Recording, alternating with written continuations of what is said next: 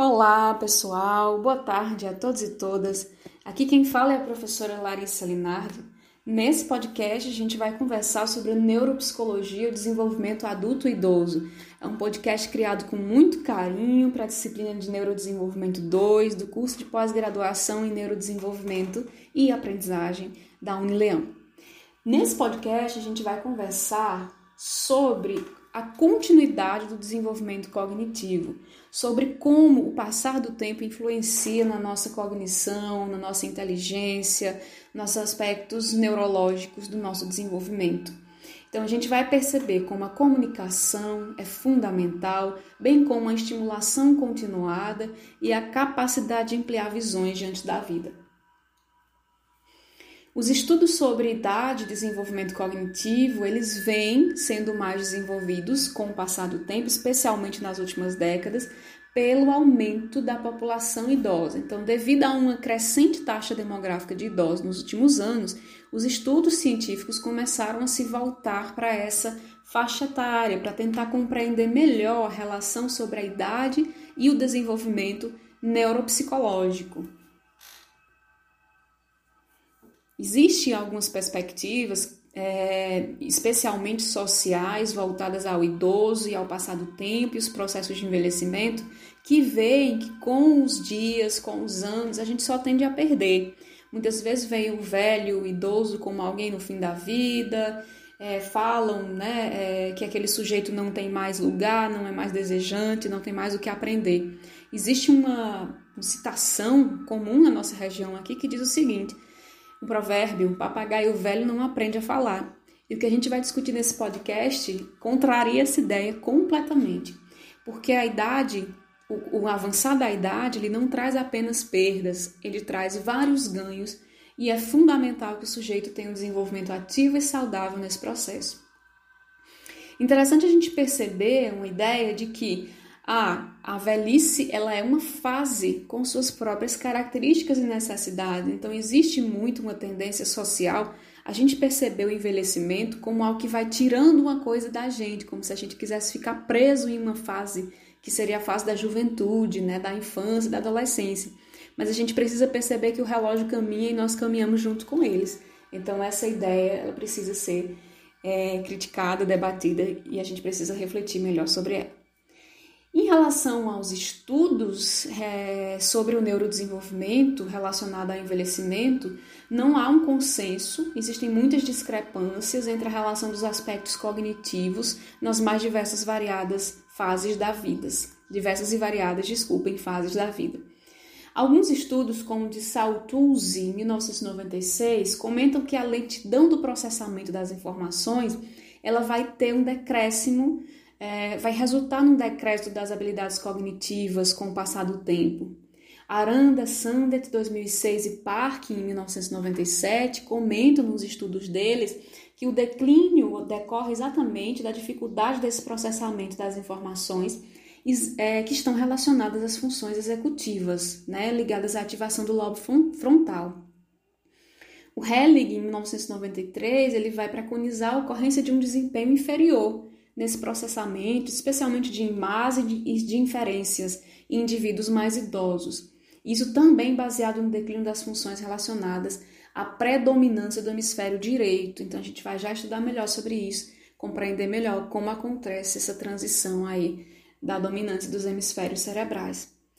O Herzog 2008 vai trazer para a gente a ideia de que há uma necessidade de ampliar essas teorias sobre envelhecimento, por mais que a gente tenha, com o avançar do tempo, um avanço, um aumento muito grande dos estudos sobre neuropsicologia do desenvolvimento, ainda são insuficientes. Então, algumas questões vão permanecer não consensuais, exatamente porque o processo de envelhecimento é muito multifatorial.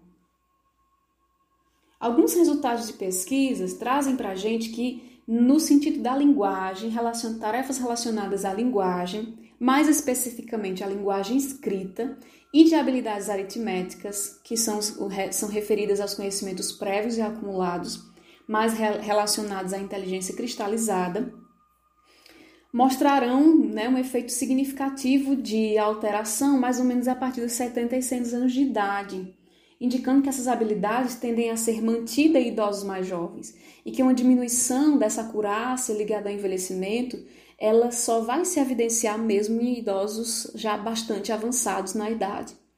Uma outra perspectiva teórica traz é, estudos sobre habilidades aritméticas. Mostra que adultos jovens e de idade intermediária apresentam um desempenho superior aos longevos, aqueles idosos que vivem muito, e há grupos de idosos que não se diferenciam nem dos grupos mais jovens nem dos longevos. Então a gente consegue perceber aqui que esses estudos não trazem para a gente uma clareza muito grande dessa variabilidade e modificação em relação às faixas etárias. Isso vai ser explicado melhor com o processo biodesenvolvimental. Então, com o passar do tempo, o próprio corpo, em seus processos homeostáticos, a capacidade de reserva dos órgãos, ele tende a sofrer alterações e déficits vão haver declínios em todos os campos sensoriais. É, olfato, tato, paladar, o aspecto visual, todos vão sofrer um declínio que é natural do processo de envelhecimento. A própria força muscular, junto com a coordenação motora, vão sofrer também diminuições de eficácia. Além disso, o aumento do tempo de reação a estímulo é, aparece com muita evidência, então os reflexos vão ser mais lentos. Isso tudo também se alia aos padrões de funcionamento normais. Então a gente pode entender que todo esse processo que a gente chama de senescência, de que vem com o avançar dos anos, né, de déficits físicos, cognitivos, eles estão é, atrelados a uma ideia de que envelhecer é natural. O envelhecimento não é um erro, ele é algo programado geneticamente. Então, em alguns casos, é, isso traz até uma dificuldade nos processos de diagnóstico, porque alguns padrões de funcionamento normais muitas vezes vão se assemelhar à demência inicial. Então, a gente pode ter um idoso com bastante idade, um idoso longevo, que começa a, apresentar certa dificuldade de, de, rapidez de resposta, lentidão, tempo de reação a estímulos, declínios sensoriais que vão se assemelhar ao início do processo de demência senil. Então, isso fica muitas vezes confundo, confuso, desculpem, e às vezes é, faz com que esses idosos sejam erroneamente diagnosticados. Então, o cérebro, com o tempo, também, como todo o restante do corpo, vai sofrer alterações. Mesmo que haja um envelhecimento saudável, um envelhecimento ideal, o cérebro vai ter perdas há uma diminuição de 2% do volume de massa cinzenta a cada década, traz a perspectiva dos autores que a gente está trabalhando aqui no texto. A densidade das sinapses vai se tornando mais esparsas e o fluxo sanguíneo cerebral diminui, o que, junto com todos os processos que a gente acabou de falar, de diminuição da capacidade de resposta, de diminuição da, da coordenação motora, vão resultar em processos cognitivos mais lentos, menos eficientes em determinados sentidos. O interessante é a gente perceber que é impossível a gente olhar para o desenvolvimento apenas em um aspecto. Então, não é só o cognitivo que influencia, os fatores biopsicossociais estão atrelados. Uma pesquisa mostra que 50% dos idosos que desenvolvem transtornos depressivos evoluem para processos demenciais, exatamente porque os fatores de saúde mental são fundamentais para o que a gente vai debater, que é a plasticidade cerebral, e esse exercício de estimulação contínua. Bom, uma coisa interessante também é que, por mais que esses idosos tenham certas perdas cognitivas relacionadas a raciocínio, a lógica, a questões aritméticas, a, a capacidade de realizar as tarefas cotidianas mantém-se preservada. Então, geralmente a nossa escultura, que é, levanta muito a bandeira da inteligência cognitiva, ela não considera esses outros aspectos, né, de conseguir manter-se ativo nas tarefas rotineiras e cotidianas da vida. O interessante é que, com o tempo, os idosos vão perder a capacidade ligadas à memória e à concentração, mas ainda assim vão obter ganho, grandes ganhos relacionados à sabedoria e várias habilidades e competências pessoais, sociais, espirituais, etc. O hemisfério direito do cérebro, que é dominante na juventude, com o processo de envelhecimento, é, vai deixar que o hemisfério esquerdo ganhe lugar, segundo a teoria de Goldberg, 2006.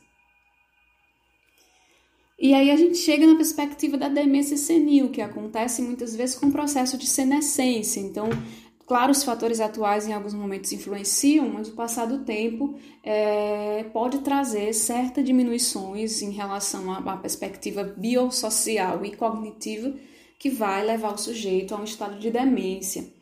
Esse declínio de memória, o declínio intelectual, de funções da linguagem, é, pode ser entendido como essa demência senil, que vem com o processo de senilidade. É, no Brasil, a prevalência do declínio cognitivo na população variou entre 4,9% e 34,1%, dependendo da localidade. Por isso que a gente percebe que questões como gênero, escolaridade, história estilo de vida e condições socioeconômicas são preponderantes para o desenvolvimento cognitivo e para o desenvolvimento em todos os aspectos. Então, existe a importância de eu preservar esse idoso das comorbidades que vêm relacionadas ao envelhecimento, porque elas são fatores influenciadores de déficits cognitivos, especialmente a demência senil. Então, adoecimentos, transtornos é, mentais, etc., adoecimentos físicos, transtornos mentais, todos podem colaborar para um, um aumento desse déficit cognitivo. A neuropsicologia ela vem trazer vários ganhos, várias contribuições para o processo de desenvolvimento cognitivo. Primeiro, trazendo a ideia de que as mudanças das habilidades cognitivas do idosos vão, vão acontecer, porque a vida é um ciclo e ela tende a seguir em frente e ela pode contribuir com aspectos de avaliação neuropsicológica, né, com vários procedimentos, observação, entrevista clínica, administração de tarefas, ferramentas padronizadas de avaliação e desempenho, procurando identificar características de habilidades é, cognitivas, comunicativas, emocionais. Então, existem várias formas práticas, técnicas da neuropsicologia contribuir para esse olhar voltado ao desenvolvimento cognitivo salutar exatamente porque existe uma linha muito tênue aí entre o que é normal e patológico dentro dessa perspectiva do desenvolvimento cognitivo. Então, vai ser muito relativo o que significa estar é, perdendo sua capacidade cognitiva é, em determinado caso, em determinada vida, de pessoa para pessoa. A, a neuropsicologia também traz para a gente a defesa da importância de uma saúde cognitiva então, salientando a ideia de plasticidade, de estimulação cerebral desde o nascimento, desde sempre, ela defende que é possível criar uma reserva cognitiva, ou seja, uma postura saudável ao longo da vida, estimulante ao longo da vida, pode fazer com que o cérebro, bem estimulado, se desenvolva criando redes neuronais mais fortalecidas né, e previna ou retarde o aparecimento de doenças como a, como a demência, desculpem. E aí é fundamental que a gente entenda também que o envelhecimento ideal ou bem-sucedido não é chegar com cara de 15 anos à velhice, mas envelhecimento ativo é o processo de otimização das oportunidades de saúde, participação, segurança, com o objetivo de melhorar a qualidade de vida à medida que as pessoas ficam velhas.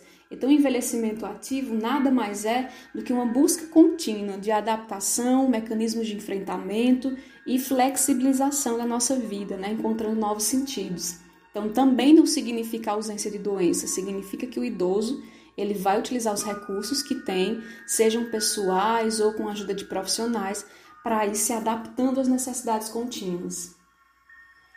Nesse processo de é, entendendo a plasticidade cerebral e a estimulação contínua, a escolaridade, o acesso à, à educação, especialmente em níveis mais altos, é fundamental importantíssimo para a melhoria do desenvolvimento cognitivo. Fortalecer o laço social, idosos que, que têm é, laços sociais fortalecidos, saúde mental e física favoráveis, podem ter aí uma saúde cognitiva muito boa.